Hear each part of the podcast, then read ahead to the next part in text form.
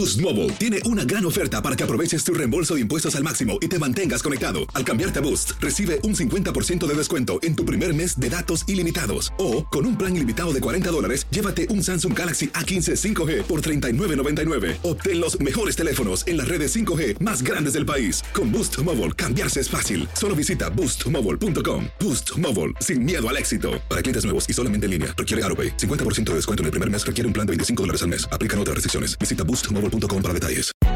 Hay gente a la que le encanta el McCrispy y hay gente que nunca ha probado el McCrispy. Pero todavía no conocemos a nadie que lo haya probado y no le guste. Para pa pa pa. En JCPenney tenemos infinidad de regalos para el Día de las Madres hasta el domingo. Ahorra hasta 40% en todo Liz Claiborne y vístela de pies a cabeza con la última moda. Además, aprovecha las ofertas Yes Please, con diamantes y piedras preciosas a 25 dólares para miembros de JCPenney Rewards. ¿Aún no eres miembro? Inscríbete. Es fácil y gratis. Y regálale a mamá todo lo que se merece. JCPenney. Vale la pena. Ofertas válidas hasta el 12 de mayo en selección de estilos. Aplican otras exclusiones. Joyería se excluye de los cupones. Detalles en la tienda jcp.com. Cassandra Sánchez Navarro junto a Catherine Siachoque y Verónica Bravo en la nueva serie de comedia original de VIX, Consuelo, disponible en la app de VIX ya. En Buenos Días América hoy buscamos un programa un poco más relajado y alegre. Además de las noticias, muchas notas interesantes. Empezamos con los 92 años de vida de Mickey Mouse. Seguimos con la fascinante vida de Gustavo Cerati. Luego, todas las noticias desde la Casa Blanca con el inconfundible estilo de Janet Rodríguez. Hablamos acerca de la despenalización de la poligamia en Utah, la sección de Siempre contigo y cómo atender la ansiedad, la sección de Contacto Deportivo con Katia Mercader y cerramos con Gregory Nava, director de la película Selena. Acompáñanos, te invitamos a compartir nuestro podcast y a escribirnos si tienes noticias que quisieras que tratáramos, inquietudes, observaciones o comentarios. Nos encanta escucharlos.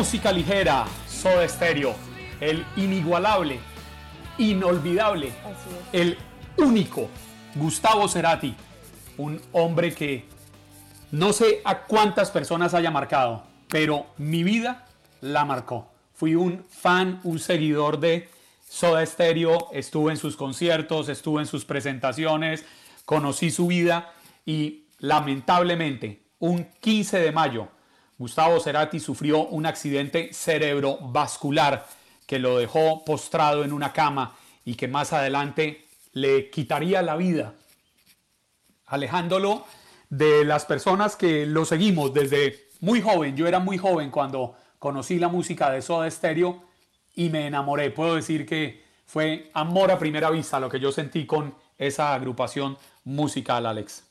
Sí, definitivamente fue, como usted lo dice, amor a primero oído, a primer oído, porque uno escuchaba esa canción y es el día de hoy escuchamos la canción en, las reuniones de familia y la disfrutamos tal y como lo hicimos en ese entonces, Andrea. Eh, eh, esta canción, Música Ligera, es una de ellas, pero también está La Ciudad de la Furia, Persiana Americana, o sea, son canciones que nos van a mar que nos marcaron a todos eh, o a muchos de nosotros y que hasta el día de hoy tenemos hermosos recuerdos de Ah, cuando pues, escuchamos sí. estas canciones, Andrea. Sí, claro. No, yo, yo a Soda Stereo lo conocí más por mis tíos, por mis primos más grandes. Y, y Andrés muy joven. O sea, con todo y que no, no viví como el momento de, de Soda Stereo, me, gus- me gusta mucho ese tipo de música. Yo soy muy fan como de el rock y ese tipo de música. Entonces, realmente el legado que dejó Gustavo Cerati pues fue enorme. Recuerdo cuando fallece cuatro años después de este accidente vascular, que de verdad paralizó a todo a, todo el, a todo Latinoamérica, que son pues los más fans de Soda Stereo. Recuerdo, hay una versión de música ligera de un concierto en vivo donde solamente se escucha la gente coreando el coro, valga la redundancia de música ligera. Se enchina la piel de cómo se escucha toda la gente corear la canción. Pues imagínense, así debe estar la piel en este momento de Polo Troconis, nuestro siguiente invitado. Él es locutor y DJ venezolano. Polo tuvo la fortuna que no tuvimos la inmensa mayoría de los, de los mortales seguidores de Soda Stereo. Él compartió con el gran Gustavo Cerati. Polo, buenos días. Bienvenido a Buenos Días buenos Días y... No, por favor, buenos días y gracias por invitarme a compartir con ustedes este momento. Efectivamente, hace 10 años, el 15 de mayo de 2010, en la Universidad Simón Bolívar, en un espacio que crearon para ese concierto, que era prácticamente ya la gira de donde Gustavo Cerati estaba, eh, estaba cerrando. Soda Stereo y Gustavo Cerati tenían un gusto particular siempre en cerrar las giras en territorio venezolano por las playas y para luego poder descansar con todo su equipo y con toda su gente. Estuvimos allí en un concierto donde Gustavo se lució como siempre se lucía, cantando canciones de Soda Stereo, eh, partes de su propio eh, repertorio en ese concierto espectacular. Lamentablemente, luego del concierto, Gustavo tuvo un ACV, un accidente cerebrovascular, y tuvo que ser llevado de urgencia al Centro Médico Docente de la Trinidad, donde casualmente fue atendido por un médico amigo, por un neurocirujano, Herman Scholz, y lamentablemente estuvo un buen tiempo recluido en el Centro Médico Centro de la Trinidad en Caracas para luego ser trasladado al Alta en Buenos Aires, Argentina. Polo, te saluda Alex Panegas, un fuerte abrazo. Eh, cuéntame, Polo, eh, ¿cómo hace una persona, por ejemplo, cómo hizo Polo para llegar a lo que muchos consideramos eh, ese grande de la música? ¿Cómo te acercas tú a él? Cuéntanos, llévanos a cómo comenzó tu relación. ¿Fue, inició profesionalmente o fue cosa del destino? No, yo era un groupie. Yo, yo era, ya yo trabajaba en radio en 1986, tenía programas de rock en hecho en español. Recordamos que todo lo que hizo Soda, Miguel Mateo, Charlie Fito, fueron los que de una u otra manera le abrieron la puerta a bandas que vinieron después, como Maná, como Los Caifanes. Entonces, ese era, eh, ajá, como el, el, en el caso de, de Colombia, Quimoxis, Compañía Ilimitada, los mismos Aterciopelados. Y cuando ellos fueron a Venezuela la primera vez, me acerqué al Hotel Caracas Hilton, les estreché el mano, incluso tengo un cuento muy bueno, llevé a Charlie Alberti a comprar su primera consola o consola de Nintendo en un centro comercial, paseamos, hicimos una una amistad primero de admiración, de grupi, y luego cada vez que ellos estaban en gira, tenía la oportunidad de entrevistarlos y también compartir un rato con ellos esa otra cara, esa, esa otra manera de ser que no es sobre el escenario, sino tres personas muy simpáticas, Charlie Z y sobre todo Gustavo, una persona muy, muy profunda, muy intensa, pero sobre todo buena gente y simpática. Andrea, ¿quiere preguntarle algo a, Apolo sobre... Sí. Adelante, por favor. ¿Cómo, gracias. ¿Cómo viviste la, la noticia de, del accidente de, de, Gustavo Cerati? ¿Cómo, pues sí, ¿cómo, cómo la viviste? ¿Cómo fue ese, ese proceso de, de, seguimiento del caso, de ir al hospital en donde estaba y todo eso?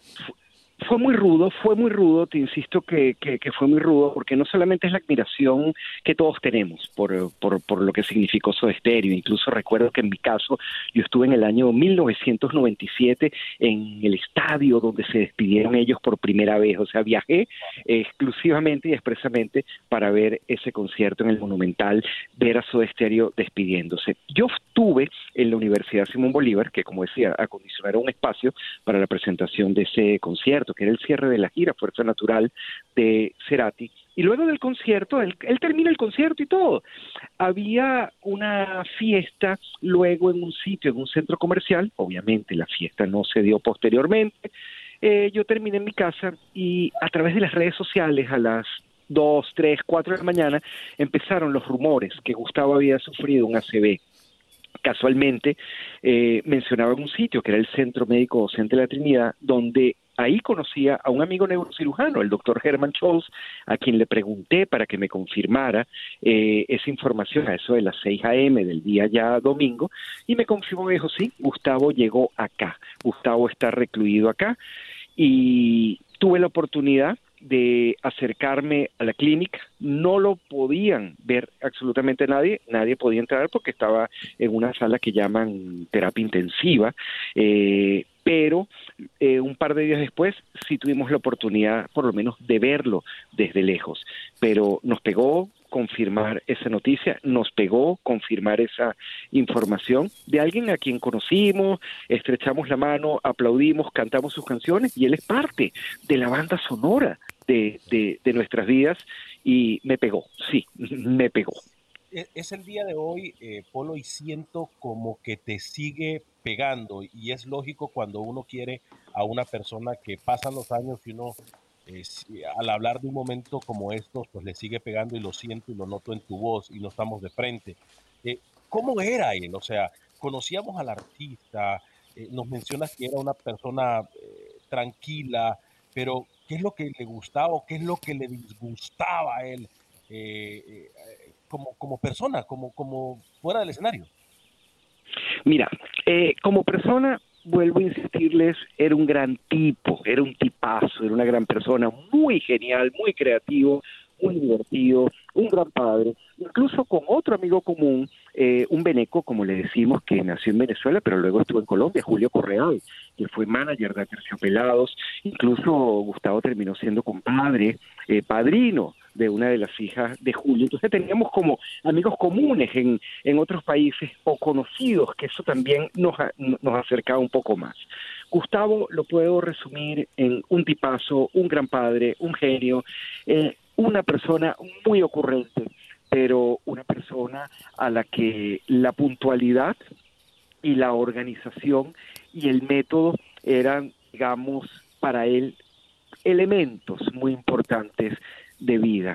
Eh, dirán, bueno, pero lo que tiene que hablar son cosas buenas, pero eso es lo que he tratado de, de, recordar y fue lo que viví, porque vuelvo a insistir, lo viví inicialmente como un grupo y que se acercó al Hotel Caracas Hilton a que me firmara unos vinilos para luego ser yo el que los entrevistaba en Venezuela, ser yo el que presentaba conciertos en Venezuela, el que hice especiales, pero también la oportunidad de compartir un telefonazo, compartir alguna visita que hice en Buenos Aires, acercarme al estudio, conocer a la gente que estuvo rodeado con ellos, como Adrián Tabernas, ingeniero de sonido, o tener la oportunidad de estar allí siempre. Esos son los buenos recuerdos. Una persona ocurrente, una persona avanzada a su tiempo cuando analizamos muy bien lo que fueron sus producciones y una persona que está en una constante lucha con él, con él mismo, para ser cada vez mejor y superarse él mismo. Y eso lo vemos cuando alguien hablaba ahorita de música ligera,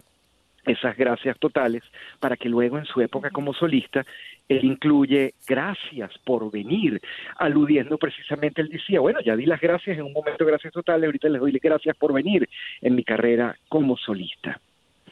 Gustavo Cerati falleció el 4 de septiembre del año 2014, a los 55 años, después de luchar un poco más de cuatro años por, por salir adelante de ese accidente cardio, eh, cerebrovascular que, que, padeció, que lo tuvo postrado en una cama. Murió en su Argentina del alma, Polo. Hoy tendría alrededor de 61 años, si no, si no me falla el cálculo. ¿Cómo cree que sería hoy Cerati si, si estuviera vivo? Cerati estuviera innovando, Gustavo estuviera innovando, Gustavo estuviera creando en esta época del año, estamos en pandemia, pero se hubiera inventado algo Gustavo. Si no estuviera la pandemia, estuviera en tiempo de pandemia, Gustavo se hubiera imaginado algo, hubiera puesto, hubiera compuesto canción tuviera que ver con esto y nos hubiera subido el ánimo a todos nosotros. Así me lo imagino en este 2020, 10 años después de ese accidente cerebrovascular. Una persona, un compositor con esas letras encriptadas espectaculares. Pero me lo imagino así, animándonos a todos, animándonos a todos en este momento. Y obviamente seguimos al lado de la memoria de Gustavo Cerati al borde de la cornisa, ¿no? Uf, qué bien. Claro. Qué bien le salió esa a Juan Carlos, ¿eh? Oiga, No, es que, No, es que créame, no. créame, Alex Juan y Carlos, Polo y Andrea, es que- me marcó, me que- marcó Cerati, me marcó Soda Oh. Stereo, se me quiebra la voz recordarlo todavía.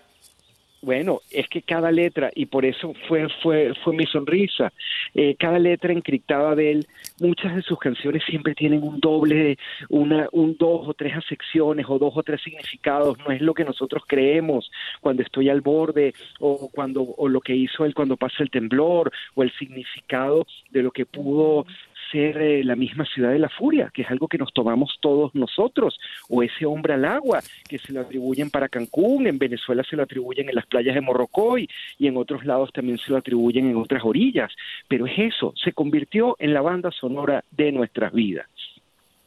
Y también sus canciones como solista, ¿no? Hay, hay varias, eh, desde, pues desde mi punto de vista, mis favoritas de él como solista son Crimen, Adiós y Deja Vu, que me, me encantan a mí esas tres canciones. Demuestra Uf. pues su talento, o sea, no solamente fue Gustavo Cerati con Soda Stereo, sino que era Gustavo Cerati solo también, o sea, realmente era un artista bastante completo con unas letras muy profundas, como dicen ustedes. No, qué buena selección hiciste, qué selección. Y yo le agregaría ahí del álbum Ahí Vamos la canción Un lago en el cielo, que es una también es es, es mi favorita.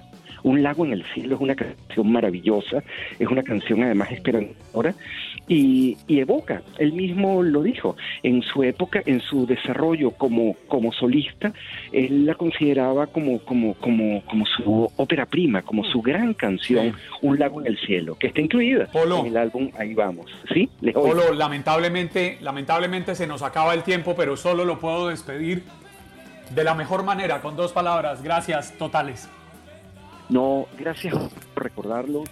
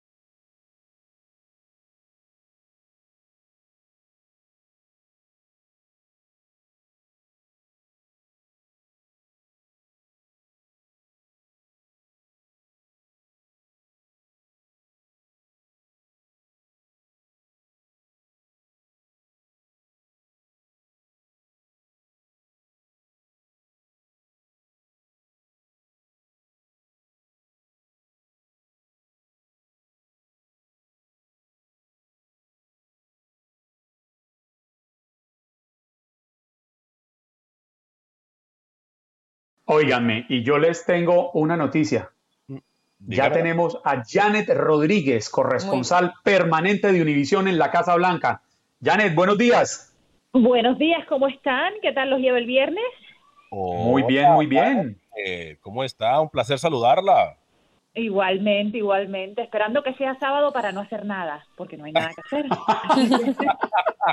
Está bien, estamos igual. La entiendo. Óigame, Janet, yo que no le creo eso a usted. Yo creo que usted el sábado y el domingo se deja consentir de su esposo, de su pequeño bebé, que además es divino. Sí, como sí, sí, sí, divinísimo. Cuando no está la nani me toca a mí todo, así que es eh, especial. Janet, ¿cómo está la ciudad? ¿Cómo está la capital de los Estados Unidos? ¿Qué está pasando en materia política? En materia política que el presidente está feliz porque está, abierto, está viendo una reapertura, está viendo órdenes judiciales como en Wisconsin, donde la Corte Suprema de ese estado dijo que la orden del gobernador de mantener el estado cerrado era inválida y abrió y los restaurantes y los bares, no sé si han visto las imágenes, se llenaron.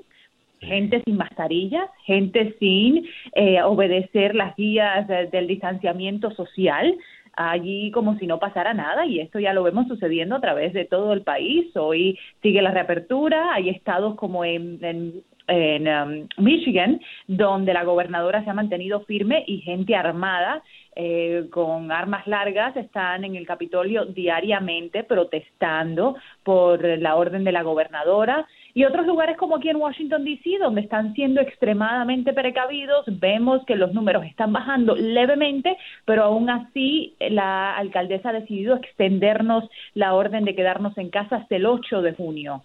Entonces, eh, por una parte, esos estados, y lo que se está viendo también en el área política, es que los estados que pueden ser críticos para las elecciones, estamos hablando de Florida, Arizona, Michigan, Wisconsin, están viendo una reapertura apresurada o una protesta a la reapertura. Eh, y eso le conviene al presidente Trump se agudiza en pocas palabras, eh, Janet, la, pelea política, ¿no? Con esto de reabrir o no reabrir. Y claro, el presidente tiene que estar eh, muy contento porque tengo entendido que en la Florida uno de los primeros eh, resorts que va a abrir es el de Maralago, que, que pertenece al presidente. Donald Trump. Claro, claro, claro. Para él también económicamente esto ha tenido un impacto muy fuerte. Sus hoteles, sus resorts se han visto perjudicados y él quiere, claro, por supuesto, que reabra como hombre de negocio empezar a hacer dinero nuevamente. Eh, ayer, por ejemplo, fue a Pensilvania, uno de estos estados que puede ser crítico para las elecciones, también proponiendo que reabran. Él ha sido crítico del gobernador de ese estado por mantenerlo cerrado, según él, eh, sin necesidad. Entonces, sí, ya esto, y él mismo lo ha admitido, que ya esto es más política que otra cosa a este punto. Sí, oígame, Janet, ¿cómo está el tema de las medidas para ingresar a las ruedas de prensa en, la Casa Blanca se han endurecido o se han ido flexibilizando también?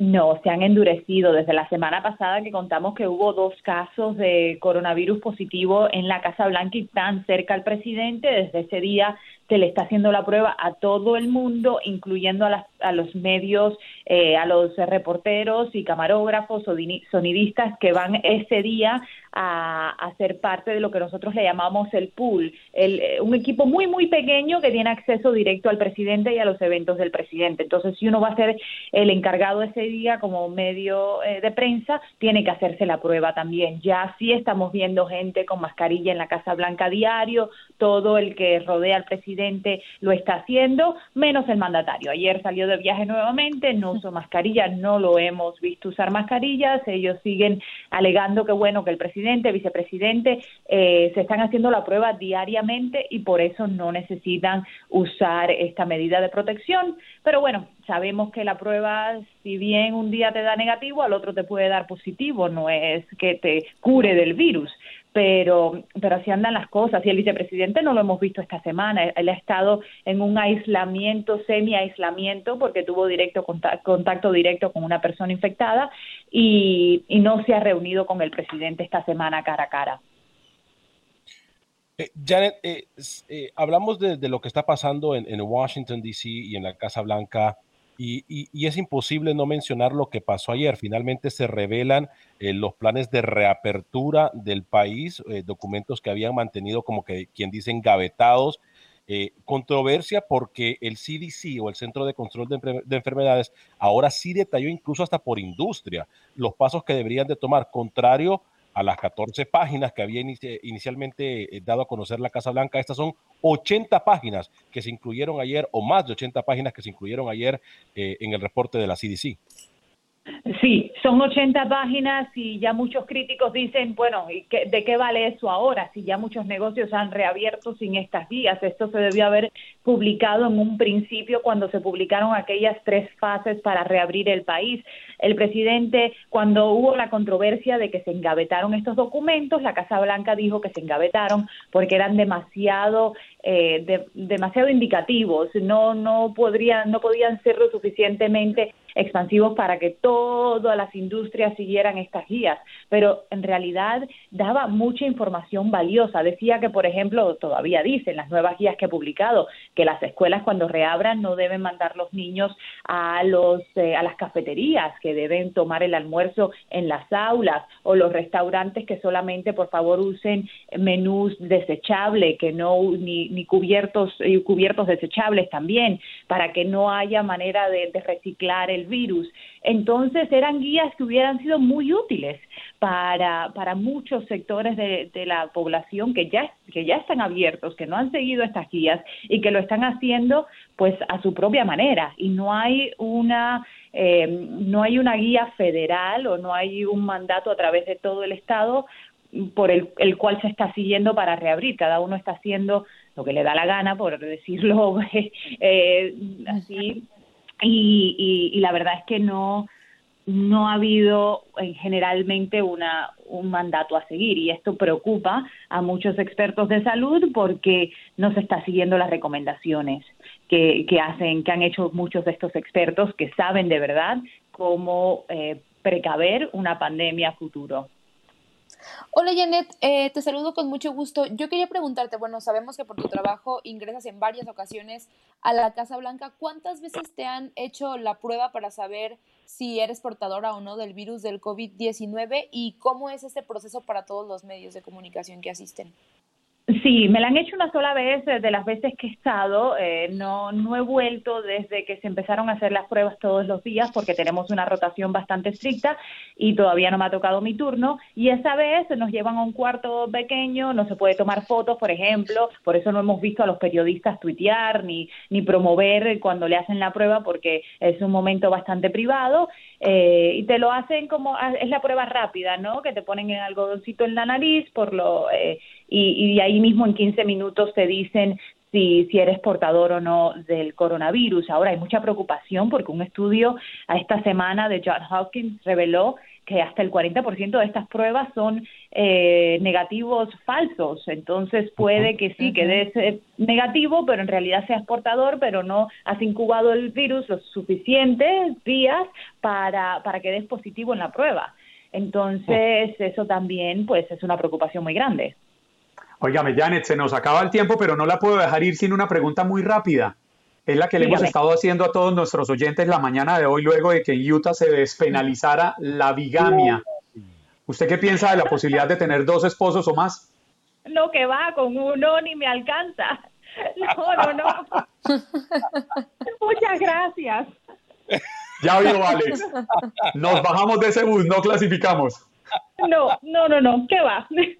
Janet, muchas gracias. Como cada viernes, madrugando en Buenos Días América, cargada de información de todo lo que sucede en el alto gobierno, al interior de la Casa Blanca. Un abrazo. Disfrute a su familia este fin de semana. Gracias. Fuerte abrazo, Janet. Oiga, la tiró al córner, ¿eh? No, no la tiró al córner, perdón, fue directa. Ella dijo de una vez que no. Pues claro, y usted ya estaba llenando la hoja de vida, ¿no? Alistándose.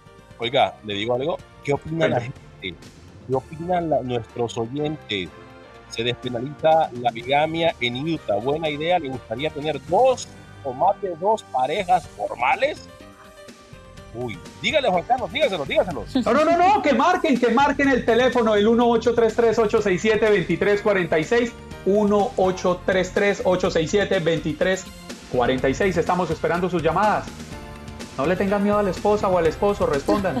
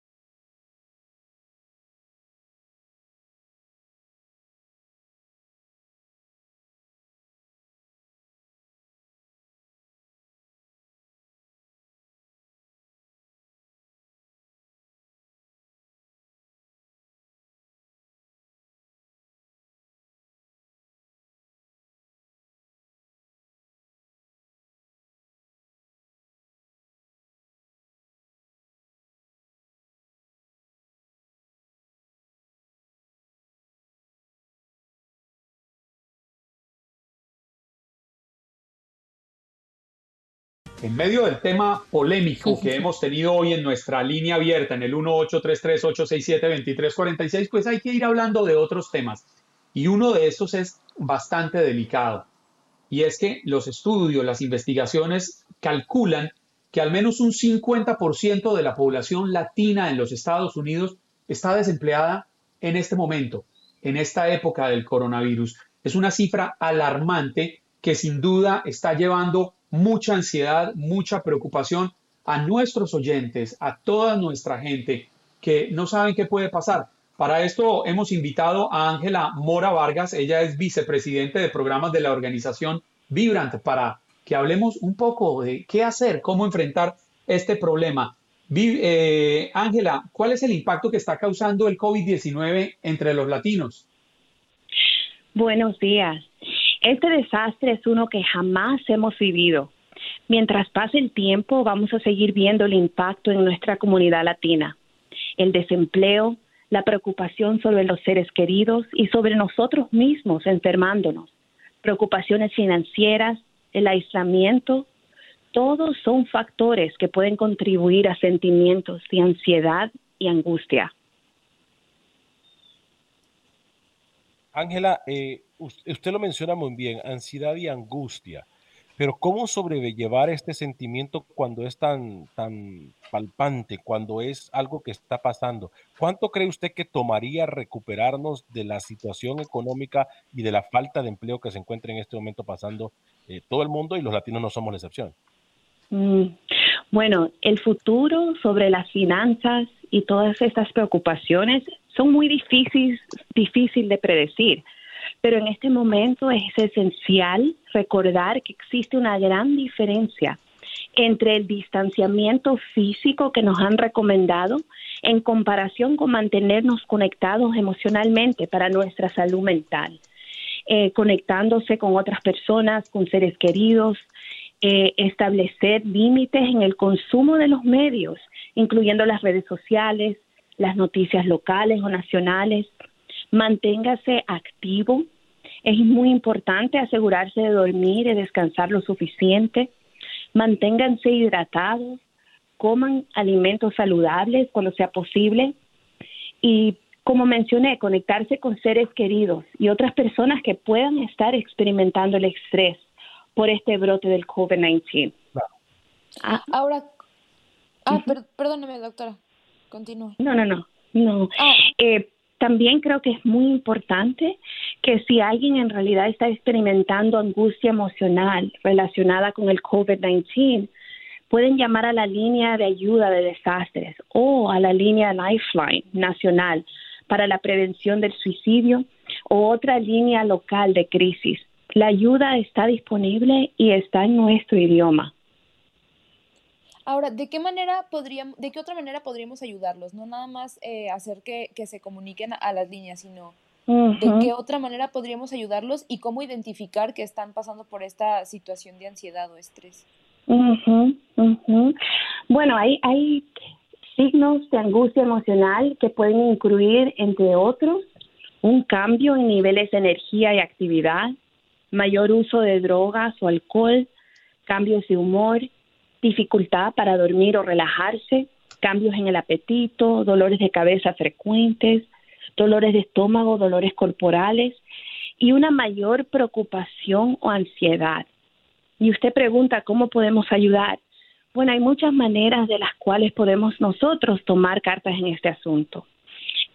Primeramente es importante asegurarse de que la persona no tenga pensamientos suicidas.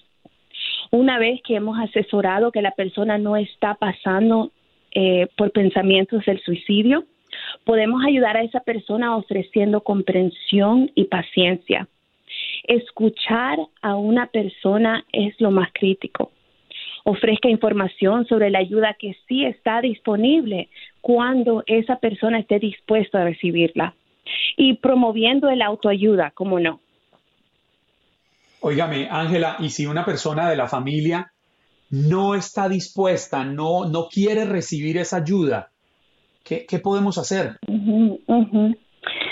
Bueno, es muy importante, como eh, expliqué, eh, asegurarse que la persona no está en una emergencia en esos momentos. emergencia se refiere a que están teniendo pensamientos suicidas. Si ese no es el caso, si ellos en ese momento no están pensando en el suicidio, entonces podemos movernos hacia el próximo paso, que sería escuchar a esa persona, las razones que de las cuales les está causando la ansiedad, el no poder dormir, eh, esa preocupación. Eh, a veces dándole ese momento a alguien para escuchar en realidad lo que le está sucediendo, eh, puede hacer toda la diferencia del mundo. También es importante saber que todos en este momento estamos pasando por algo que jamás hemos vivido y, y dando la esperanza el uno al otro de que podemos juntos salir de esta situación más fuertes y con más eh, esperanza. Eh, ¿qué, puede esperar una persona al llamar a la línea de ayuda? Eh, muchos de nosotros o muchas de las personas no llaman por, por temor a ser juzgadas, pero ¿qué puede esperar una persona al llamar a la línea de ayuda? Bueno, bueno, cuando llaman a la línea de ayuda de desastres, contestará su llamada un operador entrenado que está enfocado en ayudarles en su idioma. Todas, todas las llamadas recibidas son confidenciales y la información que proveemos es basada en las necesidades de la persona que está llamando. Ángela, muchísimas gracias por habernos acompañado a esta hora aquí en Buenos Días América. Y recuerden, si usted o cualquier miembro de su familia necesita ayuda emocional de un profesional en salud mental, por favor, tome nota del número de ayuda, es el 1-800-985-5990 o visiten la página web vibrant.org. Univisión, siempre contigo. Para recibir mensajes de texto con información sobre cómo protegerte y cuidar de los tuyos, envía un mensaje de texto con la palabra coronavirus al 26262.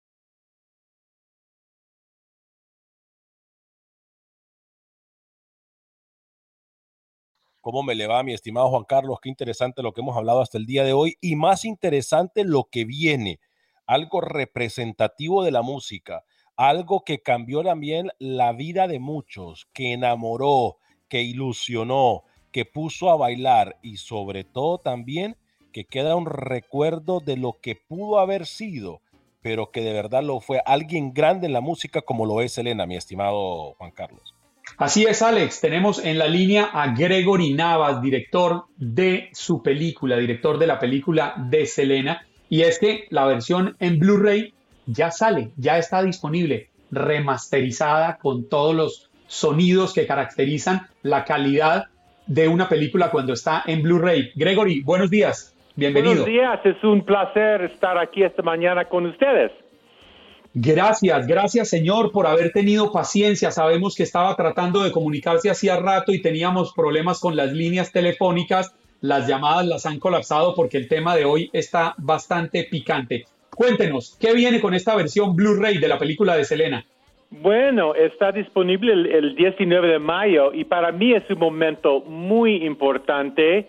Con este lanzamiento, Selena se une con los grandes clásicos de la historia de Hollywood todas las grandes películas de Humphrey Bogart y Meryl Streep y Tom Hanks y ahora Jennifer Lopez y Selena. Esto es la primera película latina que forma parte de esta prestigiosa colección. Es un verdadero honor y yo estoy muy orgulloso de haberlo hecho. Eh, eh, Gregory, un placer saludarlo. Eh, obviamente sabemos de su trayectoria y sabemos de sus películas como Border Town y otras películas. Se convierte en Selena, se convierte Selena, eh, o, la, película, este proyecto de Selena en Blu-ray, uno de los proyectos eh, que más fuertes y pues que le traerán o que marcarán su carrera? Bueno, para mí es una, mira, muy importante para mi carrera, sí, pero yo no hice la película para la carrera, mi carrera. Yo hice la película para este uh, llevar la luz de Selina a todo el mundo. Fue una tragedia y yo traté de hacer una película para hacer algo positivo de esta tragedia. Mira, cuando yo estaba decidiendo hacer la película, uh, porque me ofrecieron la película después del éxito de mi película Mi Familia, Mucha, mucha gente me, me dijeron, no hace la película, Gregory. Entonces, yo estaba caminando en mi barrio, en Venice, California, que es parte de Los Ángeles, donde vive mucha raza, y encontré dos muchachas mexicanas, una de ocho años, otra de diez años, y tenían playeras con, de Selena. Hmm. Entonces yo pregunté a ellas, ¿por qué aman a Selena? Y ellas me dijeron, porque ella se parece a nosotras. Y eso Maravilloso. eso tocó mi corazón. Y en ese momento yo decidí hacer la película hacer la película para ellas, para nuestra juventud, nuestras niñas. Ellas no tenían una princesa ni una reina y Selina era su reina.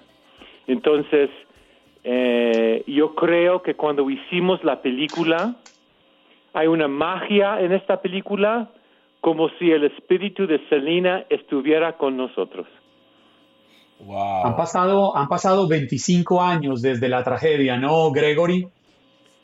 Eh, eh, mira, mira, la película es más popular hoy que cuando lo hicimos hace 23 años. Sí, fue muy popular en su época, pero ahora es todavía más popular. Mira, hace eh, tenía una ah, presentación de la película en Los Ángeles por el 20 aniversario de la película. Fue afuera Seis mil personas vinieron, fue lleno de gente, ah, llena de gente la presentación. Y ahí había mujeres que eran niñas cuando hicimos la película, ellas con sus niñas, todas vestidas como Selena, todas cantando con las canciones eh, de la película, todos sabían todos los diálogos de la película. Pues es un fenómeno esta película, de veras, y estoy muy orgulloso de haberlo hecho. Óigame, Gregory, si Selena no hubiera sido asesinada, ¿dónde estaría hoy en día? ¿Seguiría pues siendo esa gigante de la mira, música? Ella era enormemente talentosa. Estaba cruzando hasta el mundo, bueno, de, eh, tú sabes que el mundo de la música tejana en, ese, en su época fue completamente con hombres. Ella conquistó el mundo de la música tejana como una mujer. Eso nunca ha pasado antes de Selena. Después a México, fue a Monterrey, tuvo muchísimo éxito en México y eso es rarísimo para, para una tejana. Y al final estaba cruzando hasta el mainstream, cantando canciones clásicas en inglés. Y ella solamente tenía 23 años. Eso nunca ha pasado en nuestra cultura. Entonces yo creo que si ella no fue asesinada, ella iba a tener una carrera increíble, tremendamente increíble, porque su talento era fantástico y su luz increíble. Mira, Selena era una persona muy especial, más que su talento. Toda la gente con que yo he hablado, que la conocieron, fueron tocados por su luz, ¿sí? La familia Quintanilla me cuenta que la gente ahora viene de todas partes del mundo para visitar el Museo de Selena en, uh, en Corpus Christi. Gente de China, de Francia, de África, todos porque vieron la película, ¿sí? Entonces, la película ha llevado la luz de Selena ahora a todo el mundo. Eh, sabiendo la responsabilidad tan grande que tenía Gregory como, como hacer una película de alguien tan representativo en la música tejana, ¿qué es lo más difícil eh, que, que, pasó durante la filmación de esta película o al haber tomado un proyecto con un reto como esto? Mira, nunca he hecho una película tan especial como Selena o con tanta emoción, ¿sí? Era una cosa eh, fue muy, muy fuerte para mí y también para Jennifer López. Y en este momento yo tengo que agradecer a Jennifer por su increíble actuación. Sí, lo, sí, la verdad sí. Ella, ella, ella captó el carácter, la luz, el espíritu de Selena en una manera increíble. Nunca, esto nunca ha pasado en toda la historia de biografías musicales y mucha gente dice que su actuación es la mejor en toda la historia de biografías musicales y yo estoy completamente de acuerdo. Aquí tenemos dos mujeres, los dos íconos latinos más grandes reunidos en esta película, una tocando la otra. Esto nunca ha sucedido en la historia de Hollywood. Pero mira, hablando de qué fue el reto más grande, uh, Jennifer era muy joven cuando hizo el papel de, de Selena. Y claro, todo el mundo quería saber si Jennifer estaba haciendo el papel bien o mal. Bueno, venimos a rodar y, también yo quiero agradecer a la gente tejana de, de Texas. Yo insistí a Warners que filmamos en Texas para que el público pudiera ver la gente y la tierra de Selena. La participación de la gente de Texas es una de las razones por qué la película es un clásico. Cuando hicimos la escena del concierto del Houston Astrodome, oh, sí, no teníamos dinero para pagar extras, ¿no? Entonces no sabíamos si la gente iba a venir o no. Ese día, 35, 35 mil personas vinieron gratis, llenaron el estadio porque amaban a Selena ellos se quedaron todo el día, pero también ellos querían ver la actuación de Jennifer López. Entonces aquí está Jennifer López. Ella llega al escenario, estaba sincronizando sus labios porque la voz que usábamos era la voz de Selena. Ella estaba bailando con toda la energía, imitando los movimientos de Selena perfectamente y todo el mundo, 35 mil personas, la familia de eh, eh, Quintanilla, todos estaban allí, empezaron a llorar, empezaron a gritar, porque no, no imagino, no imagino cómo debió ser ese momento tan emocionante. el momento, el momento más emocional en toda mi carrera. Todos estaban llorando, gritando, porque en ese momento todo el mundo sabía que Jennifer ha captado el espíritu de Selena y el espíritu de Selena iba a sobrevivir. Entonces fue y el espíritu y el espíritu de Selena eh, vive Gregory. 35 mil personas. Fue increíble. Un momento es muy especial. El espíritu de Selena estaba con nosotros. Sí, claro.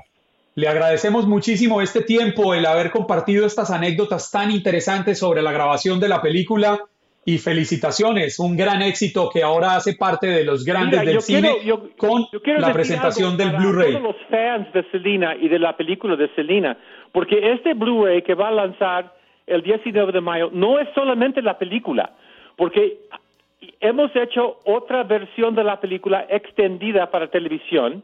Entonces, en el Blu-ray hay dos versiones de la película, la, la versión teatral y también una versión extendida. También hay dos documentales. Todo el mundo me pregunta, Gregory, ¿cómo hiciste eso? ¿Cómo hiciste el otro?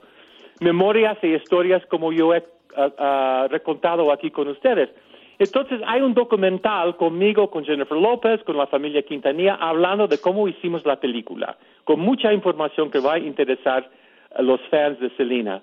Además, hay otro documental sobre la carrera de Selena, y además, por primera vez, hay todas las escenas que hemos rodado que no aparece en la hmm. película. Nuevas escenas con Jennifer López, con la niña Selena, con la familia y todos. Entonces es un paquete increíble, muy especial para todos los fans de la película y va a lanzar el 19 de mayo en Blu-ray, lo puede comprar en cualquier tienda en el internet. Muchísimas gracias por su tiempo, ¿eh? Y viva Selena, viva Selena y Selena vive.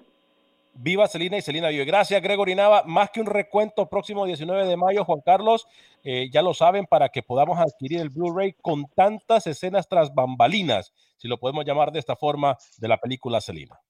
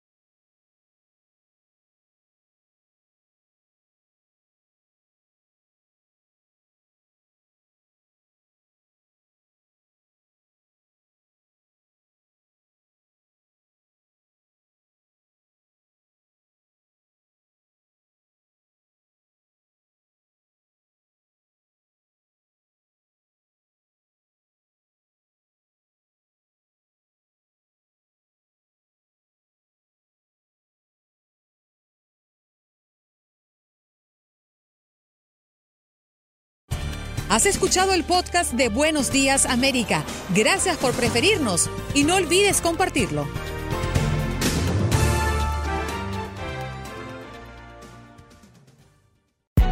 Hay gente a la que le encanta el McCrispy y hay gente que nunca ha probado el McCrispy. Pero todavía no conocemos a nadie que lo haya probado y no le guste. Para pa pa pa. Boost Mobile tiene una gran oferta para que aproveches tu reembolso de impuestos al máximo y te mantengas conectado. Al cambiarte a Boost, recibe un 50% de descuento en tu primer mes de datos ilimitados. O, con un plan ilimitado de 40 dólares, llévate un Samsung Galaxy A15 5G por $39.99. Obtén los mejores teléfonos en las redes 5G más grandes del país. Con Boost Mobile, cambiarse es fácil. Solo visita boostmobile.com. Boost Mobile, sin miedo al éxito. Para clientes nuevos y solamente en línea, requiere AroPay. 50% de descuento en el primer mes requiere un plan de 25 dólares al mes. Aplican otras restricciones. Visita para detalles. Cassandra Sánchez Navarro junto a Catherine Siachoque y Verónica Bravo en la nueva serie de comedia original de VIX, Consuelo, disponible en la app de VIX ya. The longest field goal ever attempted is 76 yards. The longest field goal ever missed? Also 76 yards. Why bring this up? Because knowing your limits matters, both when you're kicking a field goal and when you gamble. Betting more than you're comfortable with is like trying a 70 yard field goal. It probably won't go well. So set a limit when you gamble and stick to it. Want more helpful tips like this? Go to keepitfunohio.com for games, quizzes, and lots of ways to keep your gambling from getting out of hand.